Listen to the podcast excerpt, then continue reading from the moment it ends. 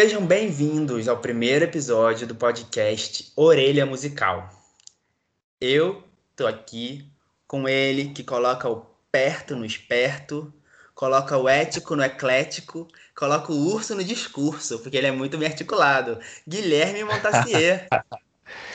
Oi, amigo, obrigado pela apresentação. Você foi muito criativo, eu não esperava que essa fosse a sua apresentação. É, é o seu jeitinho, né? É, e eu tô aqui com ele, meu amigo, meu amigo que gosta o quê? Das músicas mais melancólicas, um violão, um voz e violão, uma música mais lenta, uma música mais para dentro, uma música que reflete a sua alma. Vitor Coelho. Muito obrigado pela apresentação também. É uma honra estar aqui começando esse projeto com você. E Muita honra. Estou super empolgado. Eu também. Bom, para você que está ouvindo a gente pela primeira vez, é, se no final você gostar do que a gente produziu, ou até mesmo se você não gostar, mas ia ser ótimo se você seguisse a gente no Instagram. Nosso Instagram é orelhamusical.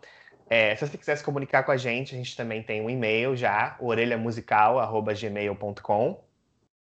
É, e siga a gente na plataforma de podcast que você está usando para ouvir a gente. E é isso, obrigado por estar aí dando a chance de conhecer a gente hoje. Muito obrigado, ouvintes. Esperamos que vocês se multipliquem cada episódio, porque a gente tem muito para falar e muito para compartilhar com vocês. É, o nosso podcast, a gente pensou nele como é, uma forma de estender as nossas é, muito frequentes conversas sobre música. Nós somos dois nerdzões de música, a gente só fala sobre isso, a gente ouve música o tempo inteiro e a gente tentou trazer para essa plataforma, né, que, enfim, na pandemia ganhou muitos adeptos do podcast. Sim. E tentar é, compartilhar nossas opiniões, tentar é, trazer novas perspectivas sobre assuntos é, do mundo da música, novidades também. E o episódio de hoje vai ser mais ou menos para a gente falar sobre a nossa relação com a música, como a gente consome música. É, é só complementando você, Vitor, é, eu acho que a gente tá cansado meio que ficar mandando áudio um pro outro, e, ou então falar com nossos amigos no, num grupo que a gente tem. E a gente resolveu colocar isso é, mais em evidência para que mais gente pudesse compartilhar com a gente as opiniões, que a gente pudesse meio que criar um círculo de mais pessoas que é, têm em comum esse vício pela música ou que querem consumir mais música atual, mas meio que não sabem como ou por onde chegar. E eu acho que vai ser muito interessante ver o resultado disso. Exatamente. É, espero que vocês estejam aí de braços e orelhas abertas para acompanhar a gente. E, bom, a segunda parte do nosso podcast é uma coisa que a gente planeja trazer em todos os episódios. Vai ser um comentário sobre o que a gente tem ouvido de mais recente durante essa semana ou durante o último mês. E a gente geralmente fazer sobre álbuns que a gente tem é, dado mais play nas nossas, nas nossas playlists. É, e o que a gente está planejando fazer é o Vitor escolhe um álbum ou até uma música, talvez, que lançou e ele acha relevante, e ele vai trazer para discussão e a gente vai conversar sobre é, é, essa obra, né? E vamos dar nossa opinião. E depois eu vou trazer, é, fazer a mesma coisa. Eu vou trazer um álbum ou uma música e a gente vai discutir sobre a obra. Então é isso. Vamos começar, Gui? Vamos. Você pode começar. Eu acho que eu comecei a ouvir música como muita gente começa, com rádio, com que os pais ouviam. É, meu pai, acho que ele tem essa influência muito grande, porque ele ouvia muita música e muito variar, muita, muita variedade, desde pagode, samba até Mariah Carey, rap, The Smiths, sempre tocou muito na minha casa. E foi me despertando para sons diferentes e tal. Mas, sim, até a pré-adolescência adolescência, eu não ouvia nada muito fora do, do mainstream, do, da, do radiofônico, não. É, eu me achava diferente aos 12 anos porque eu era muito fã de Kelly Clarkson, por exemplo. e aí. Diferentona. Acho, é, a gay diferentona que assistia American Idol. Mas aí. Eu acho que quando eu comecei a, a puxar mais pro, pro rockinzinho, pro emozinho, aí na, na pré-adolescência ainda, foi, foram abrindo abrindo-se portas para coisas mais autorais, é, para coisas mais antigas. Eu comecei a ouvir muita coisa anos 90 e fiquei, virei fã de Alanis Morissette, que foi abrindo, e de música indie também, né, por causa do emo, do Paramore especificamente.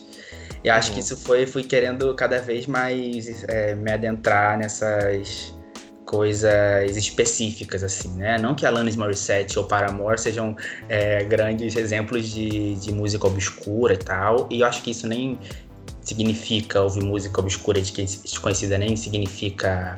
Não é o parâmetro para medir se você é fã ou não, se você gosta ou não de música, mas foram atiçando minha curiosidade, eu fui buscando as referências e e hoje em dia eu consumo muito a partir. Sempre consigo é, traçar um paralelo para essas coisas que eu ouvia lá no começo, né? E fui ouvindo cada vez mais recomendações de blogs e, e youtubers que falavam sobre música. Hoje em dia eu tento é, achar minhas próprias coisas, mas ainda me apoio bastante no que as outras publicações é, recomendam. É, Pitchfork, Consequence of Sound, aqui do Brasil, ouço bastante o, Monkey, o que o Monkey Bus recomenda, às vezes o tem mais discos amigos também. Na, na, adolescência eu ia mais atrás deles, hoje em dia eu acho que eu já cresci, amadureci. Mas é isso, eu fico tentando me manter bem atualizado, porque eu tenho essa, essa vontade de, de, me sentir conectado com o que é atual, com o que está acontecendo no mundo, e acho que a música é um, um canal maravilhoso para isso. E conta um pouquinho Gui, da sua trajetória aí com a música. Eu sei que você tem uma, uma, uma história bem mais intensa, né? Ah, eu não sei se é tão mais intensa, porque eu acho que é tudo muito subjetivo e cada um tem a sua própria intensidade. E para você, a sua história provavelmente teve a intensidade necessária que te trouxe até o nosso podcast hoje. Mas é, bom, a minha, a, é, o que eu acho que assim, a minha primeira memória, acho que de infância, eu não sei nem quantos anos eu tinha, sou eu zanzando, andando pra lá e pra cá pela sala, ouvindo um, minhas fitinhas da Xuxa, assim, sabe? Então, a minha primeira memória de vida, ela tem a ver com música, né? E já isso conta muito. Eu sempre fui muito influenciado também pelo meu avô, que gostava muito de Elvis Presley, música dos anos 50, Jovem Guarda dos anos 60, Roberto Carlos. Eu ouvia muito isso quando era criança. Tipo, é, como meus pais trabalhavam e meu avô ficava comigo antes da escola e depois da escola até eles poderem voltar para casa e me buscar, é, eu tinha acesso a essa coleção dele de CDs e, e fitas cassetes, enfim, e eu via muito essa, essas coisas, né? Então, eu acho que isso meio que me moldou também bastante. E, enfim, quando eu era criança, também é, eu lembro de estar no carro e sempre ouvi muito aquelas rádios tipo Jovem Pan, Transamérica, sempre muito conectado com música pop, tanto brasileira quanto americana. Então, é, desde criança eu lembro muito de gostar de videoclipe, é, Britney Spears, essas coisas assim, sempre me influenciaram muito. Tudo que estava muito assim na moda, nas paradas de sucesso, eu sabia cantar e, e enfim, é, foi muito importante pra, até para minha formação como ser humano quando criança isso. E eu me lembro que também uma, um outro evento muito formador para mim foi quando meu pai ganhou numa rifa, sei lá, ou de presente do trabalho, alguma coisa assim, a Immaculate Collection da Madonna. Aquilo me abriu muitas aquilo me abriu muitas portas na vida, sabe? Porque eu fiquei encantado, eu só ouvi aquilo o tempo todo e eu fui atrás mais de, da história dela e de conhecer mais. Eu comprei muitos CDs, eu fiquei muito fã quando eu tinha uns 10 anos, 9 anos, e isso é, me abriu muitas portas. É, eu gastei muita internet de escada indo atrás de informação da Madonna. e eu também, depois da adolescência, tive meu momento mais é, dark, mas que não foi muito com emo nem música indie. Eu gostava muito daquelas bandas tipo Evanescence, Nightwish, Lacuna Coil, Épica. É, um, certo, um certo nicho de, de música é, pro homossexual mais. pro homossexual mais, mais. que quer fazer uma vibe mais dark, assim, quer usar pentagrama, sabe? Essa era bem a minha vibe. E depois isso passou e eu comprei aquele livro Mil e Um Discos para ouvir antes de morrer. E eu coloquei como meta ouvir todos e eu ouvi todos. Eu, por favor, me, me deem parabéns por isso, porque eu tenho certeza que a maioria das pessoas que comprou esse livro não ouviram os mil e um discos e eu ouvi. E isso é a parte intensa que eu me referia. Eu, até hoje é, eu me impressiono pode... muito com esses fatos sobre você. Pode ser. E é realmente, isso é bastante intenso. Acho que, acho que essa é uma das poucas coisas na vida que eu comecei e não abandonei. Então, hum. pode ser que isso me, me levou a estar nesse podcast aqui hoje. É... E é isso. É... E estamos aí até hoje. É... Além do, do, A partir do disco, né? Do, desculpa, do, do livro dos Mil e Um Discos, eu fui buscando outras listas, outras fontes. E é a mesma coisa que você falou: é... sites, blogs.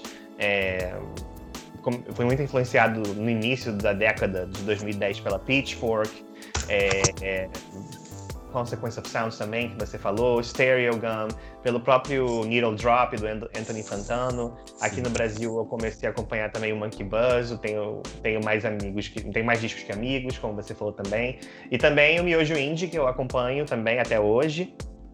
É, são muito, várias fontes de de coisas, assim, mas até hoje também eu acompanho bastante agregadores de, de notas, assim, como Metacritic, Any Music. É sempre uma fonte certa de você ir, ver o que está acontecendo, o que está sendo bem criticado, ou então até mesmo a própria Billboard, né? Tipo, às vezes tem um álbum que vendeu muito e você quer ouvir para saber. É para saber o, o que, está rolando mesmo, o que, está acontecendo. É, eu sou meio assim com filme também. Então, são coisas, é, são essas duas artes que meio que me conectam com o que os artistas da nossa, do nosso momento estão pensando, né? Mas me fala é, agora, Vitor, como que você consome música assim atualmente? É, como que você é, digere música, né? Eu sei que você tem as suas fontes e tal, mas você tem alguma rotina? É, como que isso funciona para você? Bem, como um monte de gente da nossa, nossa geração e das outras gerações também, atualmente eu ouço música no Spotify. Exceto pelo, quando, quando eu quero ouvir Joanna Nilsson, eu tenho que recorrer a outros meios, porque ela não disponibiliza nada no Spotify. É uma das minhas canções é, favoritas. Isso vai ser uma discussão, um embate para outro podcast. Sim. É mas é pelo Spotify. Mas a minha maneira de consumir música é um pouco errática. Eu não tenho muito método, assim. Eu ouço muito. Muita coisa eu sei que vai ser lançada, eu, eu fico no aguardo. É, muita coisa eu vou ouvindo quando dá vontade. E muita coisa você e outros, outros amigos meus vão me recomendando também. E eu vou escutando, vou salvando para escutar depois. Então é um pouco errático. Tem discos que eu ouço uma vez e fico, tipo, encantado, e vou ouvindo várias vezes aquele disco e fica um pouco espaço para outros. Tem discos que. Eh, tem, tem semanas em que eu consigo ouvir uns 20 discos numa semana só. Então é bem, assim, sem muito sem muita. É, é, não é muito regular a minha, minha, meu consumo de música, mas ele é constante. Eu tô sempre escutando alguma coisa, seja novidade, de vez em quando eu fico tipo assim, ah, não tô com vontade de escutar nada novo, vou ouvir coisa velha. E vou investigar a discografia de algum artista que ainda não conheço tudo. Uhum. É. Mas é, mas é, é, realmente a música é uma constante. Eu não consigo sair de casa sem um fone de ouvido. Eu não consigo, às vezes, lá, jogar um jogo, eu boto uma música para tocar. É, tipo, para mim, uhum. sempre tudo é uma oportunidade para eu ouvir música, conhecer algo novo, ou então reforçar é, coisas que eu já gosto. E você, amigo? Compartilhe conosco. Olha, eu tem várias coisas que você falou que eu é, consigo me identificar, mas ao contrário de você, eu tenho muito método. É até um pouco chato, parece até que é uma coisa meio de trabalho, assim, né? Mas. Por que que acontece? Eu já tentei fazer uma coisa um pouco mais espaçada e tal, mas eu não sou muito regrado como pessoa, né? Então eu preciso colocar no papel e fazer, estabelecer limites para eu conseguir alcançar o objetivo que eu quero. E o objetivo que eu quero geralmente todo ano é ouvir o maior número de discos possível, porque isso é uma coisa que me traz muita felicidade. Ouvir muitos discos. Então, é, é uma coisa que eu preciso fazer e, e, e, e, meio que fui construindo a cada ano, tipo, vendo o que, que, que, era bom para mim, o que, que funcionava. E hoje em dia eu tenho uma nota no meu celular e eu seleciono 10 álbuns para ouvir por semana. É, baseado em nessas fontes que a gente conversou antes, ou então de amigos que me indicaram alguma coisa. É, enfim, E aí eu ouço esses 10 álbuns, geralmente consigo ouvir os 10 álbuns durante a semana, mas que nem você falou, eu me identifiquei bastante. Tem semana que eu não estou afim de ouvir coisa nova. Tem semana que eu tô tipo. Ah, eu preciso ouvir o Ray of Light da Madonna, sabe? Eu preciso Sim. me conectar comigo mesmo no meu álbum favorito. Lembrar de, novo, de quem sabe? eu sou. Exatamente, porque às vezes você tá ouvindo tanta coisa nova e aquilo meio que começa. Você fica meio sufocado, assim, sabe? É, sim, de, sim. É, é, você meio que perde até o feeling, o sentimento de, de parar e entender o que está sendo dito, o que está sendo exposto ali, né? Então é, é bom você recalibrar, às vezes até um, com um dia sem música, dois dias sem música, ou então meio que voltar a uma coisa que você já conhece, que é o seu lugar comum, que é o seu favorito, sabe? É... E para mim é meio que isso. Mas normalmente, fora o mês de dezembro, que é o mês que eu tiro férias de ouvir coisa nova, que é mais ou menos também o mês, mês que quase não lança nada. Então, é, minha rotina de ouvir música está completamente sincronizada com a indústria da música. E é basicamente isso. É... Mas eu faço isso muito por paixão mesmo, por amor. É é um hobby, porque eu não sou formado com nada a ver com arte, nem com música, ou jornalismo, enfim, nada disso.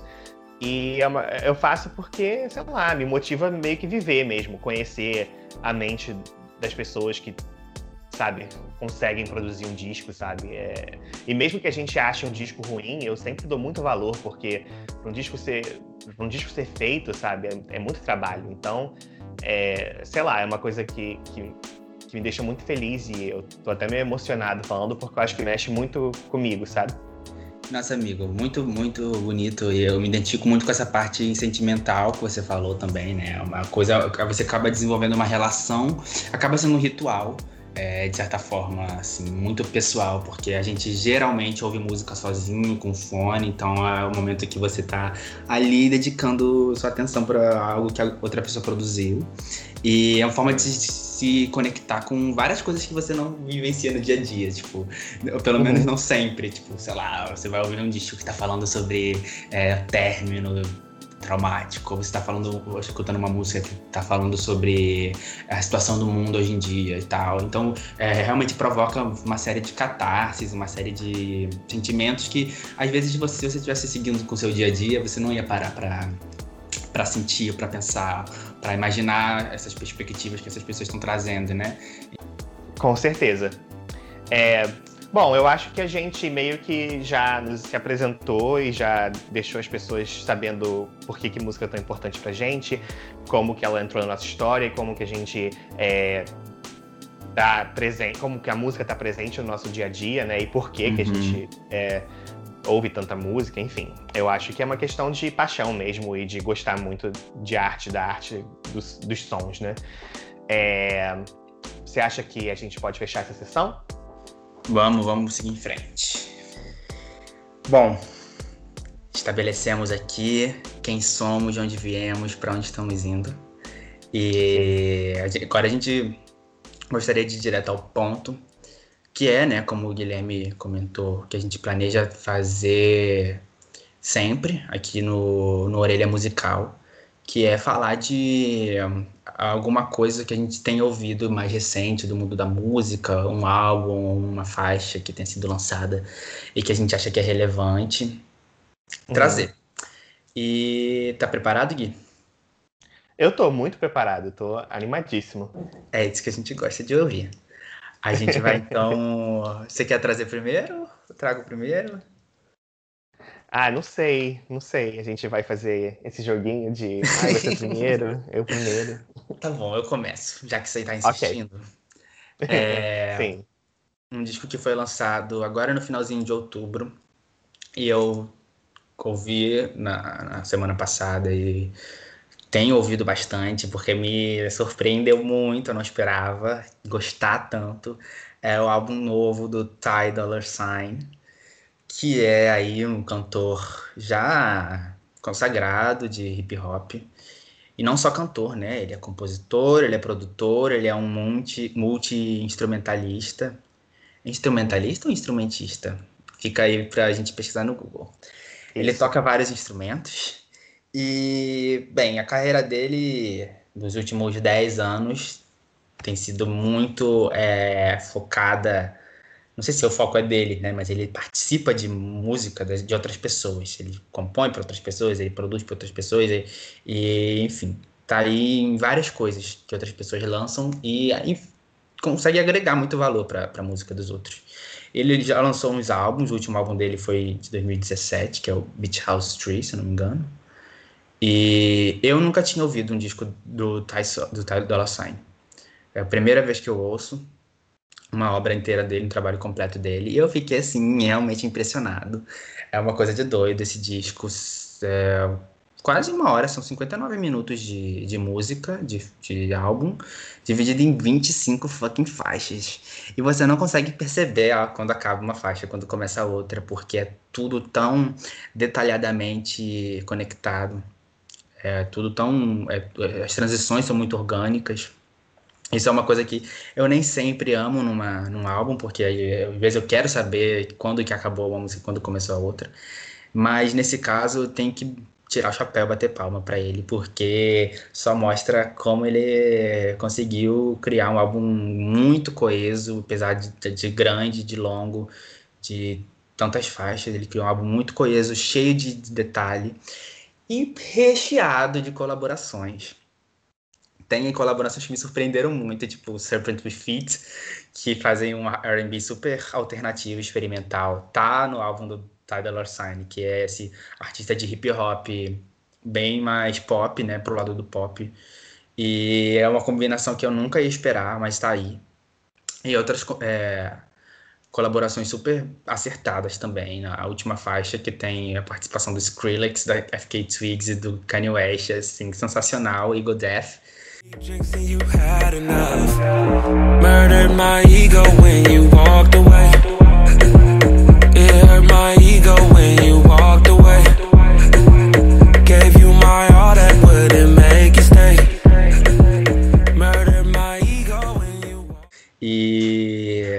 álbum é só uma, uma, Não vou chamar de coletânea, porque se sente assim, um álbum é, robusto, como deve ser. E cada faixa tem seu papel. Achei que as partes em que ele canta são muito boas. Ele tem uma voz linda. E ele emprega essa voz de todas as formas possíveis. Ele consegue soar romântico, consegue soar safado, consegue soar bem trap star às vezes. E é isso. É, enfim, são 25 faixas, não dá para mencionar todas, mas eu gostaria de destacar a faixa com Post Malone, chamada Spice, a faixa com o Big Sean, que é Tyrone 2021, que faz referência à música da, da Erika Badu, de 2015, é, a faixa com essa, essa cantora Jenny Aiko, espero que eu esteja falando o nome dela certo, e que é bem maravilhosinha, uma baladinha bem gostosinha para dançar. E as faixas que ele canta sozinho também são muito boas. Everywhere eu adorei. E Slow Down também. E vale a pena escutar. É longo o álbum. São, é uma hora. É 59 minutos e 59 segundos, segundo o Spotify. É bem longo. Então é uma, uma, uma experiência que, tipo, para você sentar e escutar. Se você estiver tomando uma cervejinha, ótimo. Se você estiver jogando um videogame, ótimo. Bota o LOLzinho e bota, bota o Dolla Sign pra cantar no seu ouvidinho, porque é bom. É hip hop muito bem feita, produção muito bem feita. E as, as colaborações são um show à parte. O que é que você achou, Gui, desse álbum? Ai, amigo. Você vai matar a minha empolgação, né? Um pouco.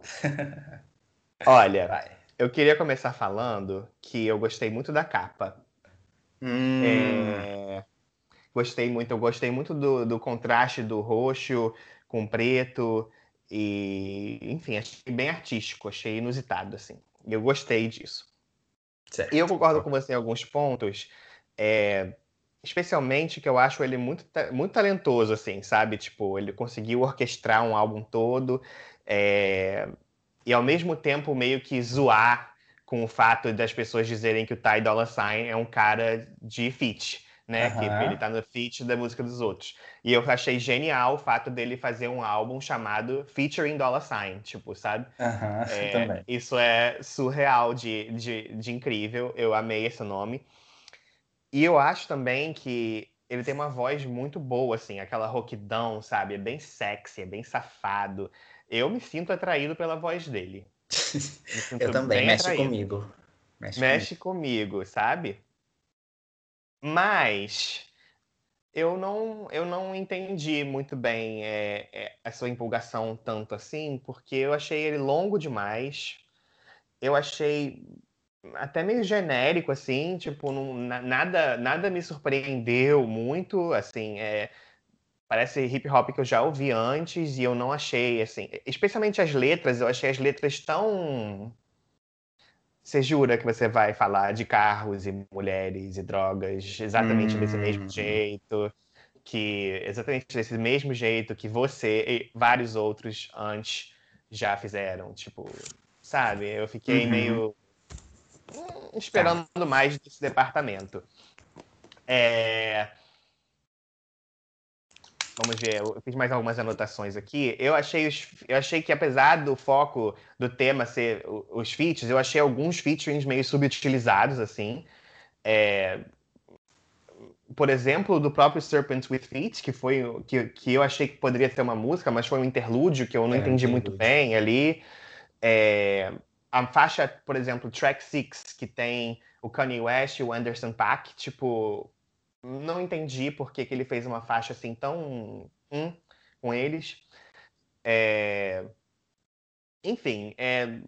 não me prendeu e provavelmente não é algo que eu vou voltar, mas tem partes dele que eu gostei bastante, como você já mencionou, as suas faixas favoritas, né? Eu também, eu também anotei aqui algumas que eu gostei, e a maioria delas que você falou não estão aqui, eu selecionei outras talvez seja até um ponto positivo para o álbum, né? Que ele, ele mexe. Os pontos positivos dele, para mim, foram diferentes para você. Então, talvez ele tenha muitos pontos positivos, apesar de eu não ter achado tão positivo assim. Mas eu gostei muito da música Freak com Quavo, porque uhum, eu achei que. Eu, porque eu achei que é, meio que deu um up no, no, no, no, ritmo do álbum, assim, que tava faltando um up para mim. E é bem mumble rap, sabe? Aquele rap meio Young Thug, meio Future. Mas eu gostei, eu gostei do, do, do, compasso dela, achei gostosinha. Eu gostei de Expensive com a Nicki Minaj. Para mim, o problema dessa música é só que a Nicki Minaj é muito melhor que ele, então, tipo, é complicado. Mas eu achei um dos destaques, eu até salvei na minha playlistinha do ano aqui.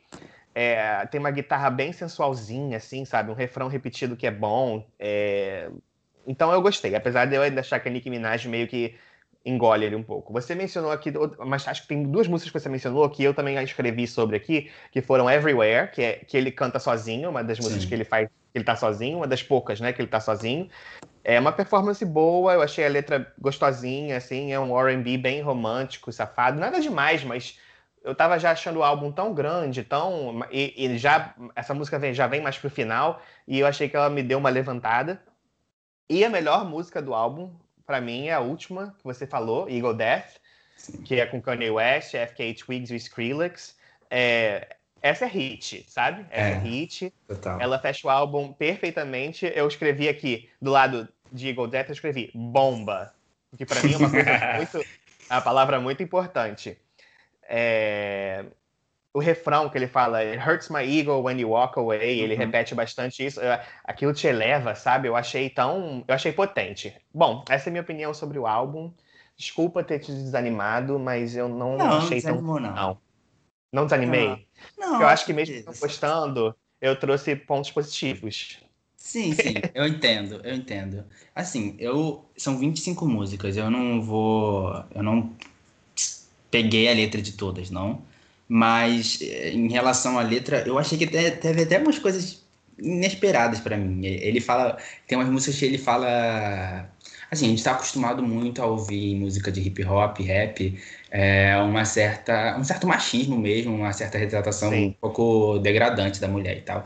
Eu achei que nessa música ele até, em algumas músicas, especialmente na como é que é o nome? By Yourself. Ele fala muito da mulher independente e tal. Que, é, não vou chamar o Ty Dolla Sign de feminista aqui, mas eu achei que foi super refrescante ouvir isso e eu gostei. Eu acho que a letra de Eagle Death, por exemplo, é muito maneira.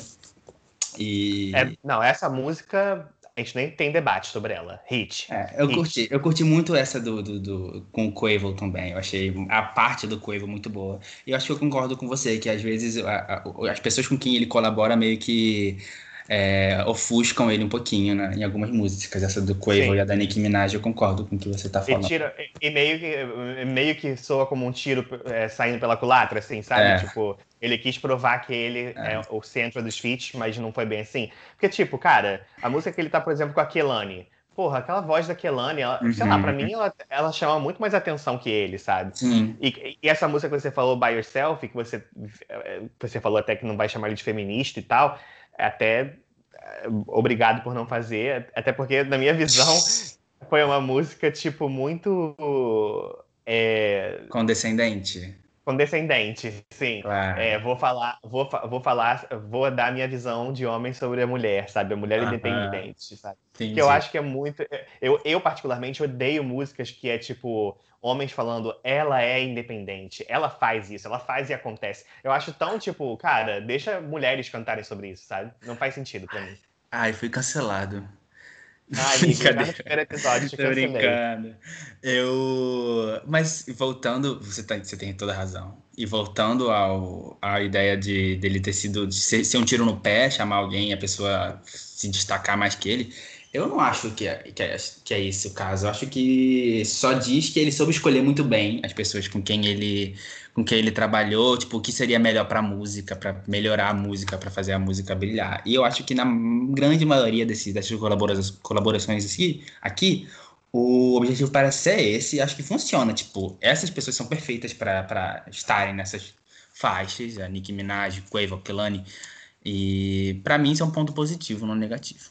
Então vai ser uma questão de uhum. perspectiva só. Eu acho que sim. É, para mim foi uma coisa meio, pô, essas pessoas aí são mais talentosas que você, eu acho, sabe? É uma coisa, tipo, é, opa. Mas, assim, não que ele não seja talentoso, tanto que eu falei isso no início, né? Mas, sei lá, são pessoas que me cativam mais, que, que me chamam mais atenção com o que eles fazem. Certinho, certinho. Acho que it's a rap. Vamos. Ok.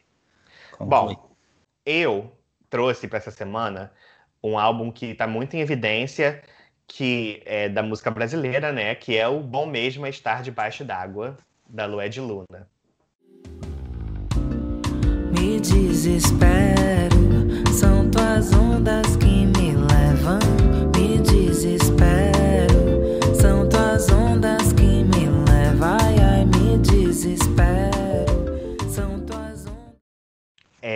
Ótima, ótima escolha. Não é, eu achei também, porque eu achei que tá muito em evidência. Eu tenho lido muito sobre esse álbum, as pessoas estão falando muito. Uhum.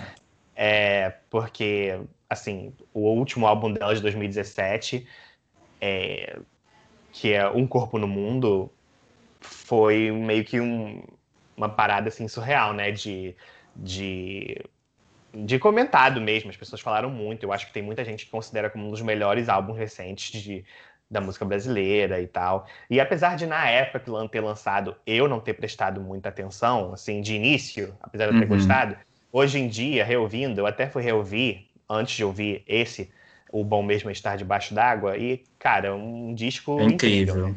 É incrível. incrível. Eu adoro.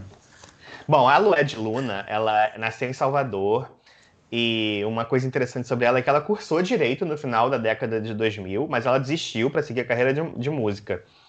É, eu li isso sobre ela antes de fazer o podcast, eu achei muito interessante, né? Como as, eu jamais iria esperar que ela fez direito. Enfim. E aí ela passou essa década passada meio que em coletivos musicais e, e, até que em 2017 ela lançou Um Corpo no Mundo, como eu falei agora. E esse Um Corpo no Mundo é um álbum assim super de feminismo, de empoderamento é, e com uma roupagem assim de ancestralidade africana.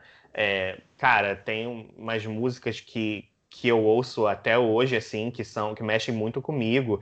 É, a inicial, Asas, é, Um Corpo no Mundo, a própria, Acalanto, Banho de Folhas.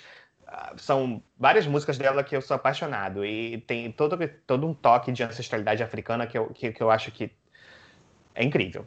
Bom, mas sobre o bom mesmo estar debaixo d'água, é, eu acho que ele ainda remete aos mesmos temas do álbum anterior, que são feminismo, empoderamento, claro que de uma outra ótica, né, de uma outra forma. Perdeu só um pouco de ancestralidade africana e eu acho que isso talvez tenha perdido um pouco o som dela, mas eu também entendo que ao mesmo tempo ela não pode ficar fazendo a mesma coisa o tempo todo, então de certa forma é bom ela não ter focado apenas nisso, né?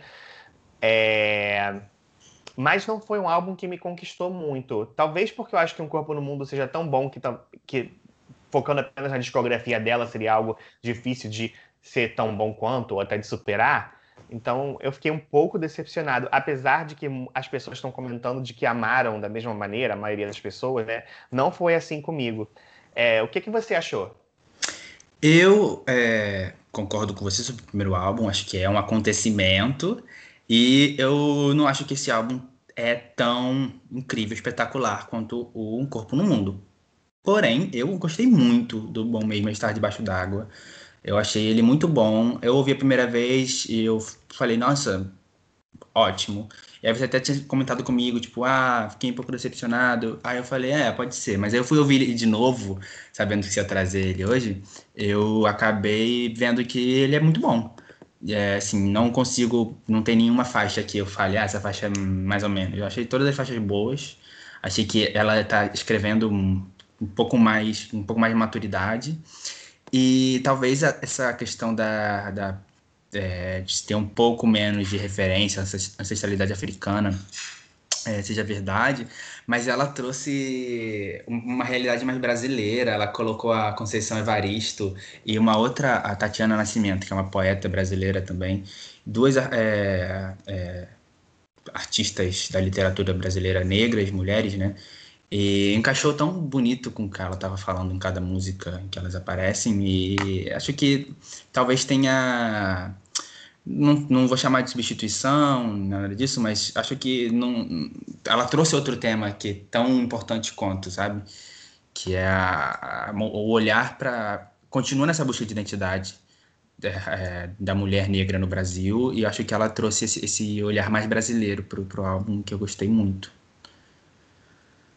Eu gostei é, muito do álbum. Eu até, eu, é, é, hoje eu tô só metendo malho nos álbuns e você tá, tipo, amando. Até o que trouxe. Mas, enfim. É, eu anotei aqui os textos, né, que estão, né, é, eu tenho até a ver quais são as músicas que os textos estão inseridos aqui, mas os textos são incríveis, são lindos, para mim são um dos grandes pontos altos da música. Eles estão na música Ain't God No, que Isso. eu acho que essa Ain't God No é uma releitura, né, um cover de uma música é, americana. Da música do filme Hair. Isso. E na música Lençóis, que, e as duas têm esses textos no final das músicas. Bem né? bonito, bem bonito. O Lençóis me é. surpreendeu muito, porque eu nunca tinha ouvido falar da Tatiana Nascimento, nunca tinha escutado esse poema. E quando ela começou a falar, eu fiquei, o que, que é isso? E Não, adorei. E é logo no início, assim, né? Tipo, me dá um pedaço do seu amor. Cara, é... já te chama muita atenção, né? Isso. Mas, e, e, porque ela quer o pedaço podre, ela quer o pedaço é. ruim, o pedaço. Então, assim, isso me chamou muita atenção, mas ao mesmo tempo eu fico pensando, cara eu acho que para mim o grande ponto alto do, do disco da Lua de Luna é o poema do Tatiana Nascimento, entendeu? Tipo, hum, tá. tá. E a, a, a, música título, Bom Mesmo Estar Debaixo d'Água, eu, eu é, parece que ela não vai para lugar nenhum. Ela começa muito boa, ela é muito boa, mas ela não vai para lugar nenhum, ela não cresce. E aí isso me diz. Eu estou chocado. A minha anotação diz o seguinte: a música me acolhe, mas acho que a música não me leva a lugar algum. A gente está muito gente. em sintonia. A gente está muito ah, em sintonia. Adorei. Pois é, eu senti isso em, com, em, comparação com a música título do álbum anterior, O Corpo no Mundo, que é linda demais. Linda. Essa música linda. me deixou um pouquinho. Foi um ponto que talvez, no final das contas, tenha me decepcionado, sim. Mas a própria Lençóis é linda, a, a Tirania, né, que é a que vem depois do da, da faixa inicial, que é mais ou menos um. que não é ela cantando. Eu achei linda a música Entire Woman, que apesar do título ser em inglês, é em português. Eu achei muito potente, muito forte. Adorei. Eu honestamente não entendi porque ela escolheu a faixa título como single, porque a faixa título é tipo uma das mais fracas do álbum. Aham. Eu nem sabia que tinha sido single, é. mas eu também acho que é uma das é. mais fracas. Foi, acho que foi, acho que é a primeira música que ela lançou para tipo dar buzz no, no álbum, né? Uhum. Bom, eu achei que o álbum demora a engatar. Eu não gosto daquela música Tirania, não gosto de Chororô. Não, para mim são músicas também que, assim como Bom Mesmo Estar Debaixo d'Água, não me levaram muito a lugar nenhum. É, eu acho que para mim o álbum começa em, a ficar melhor em Entire Woman, que para mim é a melhor música do álbum. Você uhum. vai me uhum. pagar, você vai me pagar, ou se você vai. É tão Essa bom você preta que você mulher... come e não assume, cara. É, é, é muito forte Socão. isso, né? Uhum. É um soco no estômago e eu até, eu até tava pensando nessa frase também, né? Tipo, você vai pagar ou se vai. E também você é a preta que tu come e não assume. Uhum. É, mas por acaso. É, não, desculpa, ela fala assim: por acaso eu não sou uma mulher. Isso é muito potente. Por acaso eu não sou.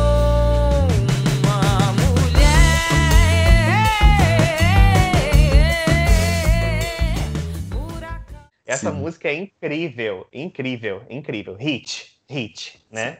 É, maravilhosa. Eu, eu também de origami também, que é mais safado. Ah, eu ia falar, eu ia falar de origami agora. Eu ia falar de origami agora. Muita sintonia, muita sintonia. eu tô adorando. Eu amo o arranjo de cordas dessa música, que é meio que apesar de ainda ser um arranjo de cordas bem brasileiro, remete a uma coisa meio oriental também, Sim. ao mesmo tempo. Então eu achei muito interessante. E eu gosto da forma que ela tá cantando, a cadência do cantar dela, meio fora do compasso, com, com, com baixo, assim, sabe? É, é muito interessante. E a imagem que ela passa dos corpos se dobrando como origamis e se misturando uns nos outros é, é muito bom. Os momentos que eu gosto mais são os momentos que ela tem as letras mais potentes, assim, sabe? Que eu não consigo enxergar em todas as músicas. O que é no corpo, no corpo no mundo, eu acho que ela acerta as letras em cheio o tempo todo. E eu acho que nesse álbum algumas partes deixam a desejar, até parecem até meio preguiçosas, especialmente no início do álbum. E outra coisa que me fez não gostar muito é que a produção tem um baixo especificamente. Eu não sei se você sentiu isso, um baixo que me remete a um, a um tipo de produção que usavam muito no MPB no início dos, dos, anos 90 e no final dos anos 80, que é uma coisa meio do blues americano, meio que, meio que uma coisa da vinheta do Seinfeld, assim, sabe? Uhum. Sabe a vinheta do Seinfeld? Então, não, não, eu acho que o álbum tem muito desse tipo de baixo, e eu acho tão ultrapassado, tão datado, não entendi por que, que ela enfiou esse. É, é, que ela decidiu, ou quem quer que seja que trabalhou com ela nisso, decidiu colocar esse baixo em algumas músicas que, para mim, eu fiquei tipo, putz, nada a ver, sabe? Entendi, amigo. Faz sentido. E o que a gente não comentou, mas eu acho que vale a pena, é que a capa é bem bonita, né? Demais, eu acho é, a capa é muito bonita e tem uma simbologia. Apesar, da, apesar de estar escrito, apesar do nome do álbum ser bom mesmo estar debaixo d'água, ela não está totalmente debaixo d'água, ela ainda está com os narizes e os olhos acima d'água. É, quase como se ela estivesse é, subindo, né? Estivesse emergindo. Em contraste com o título. Com o título, o que, ela, o que quis dizer exatamente, eu não sei, mas eu achei uma simbologia interessante. Sim. Parabéns, Led Luna, pela capa.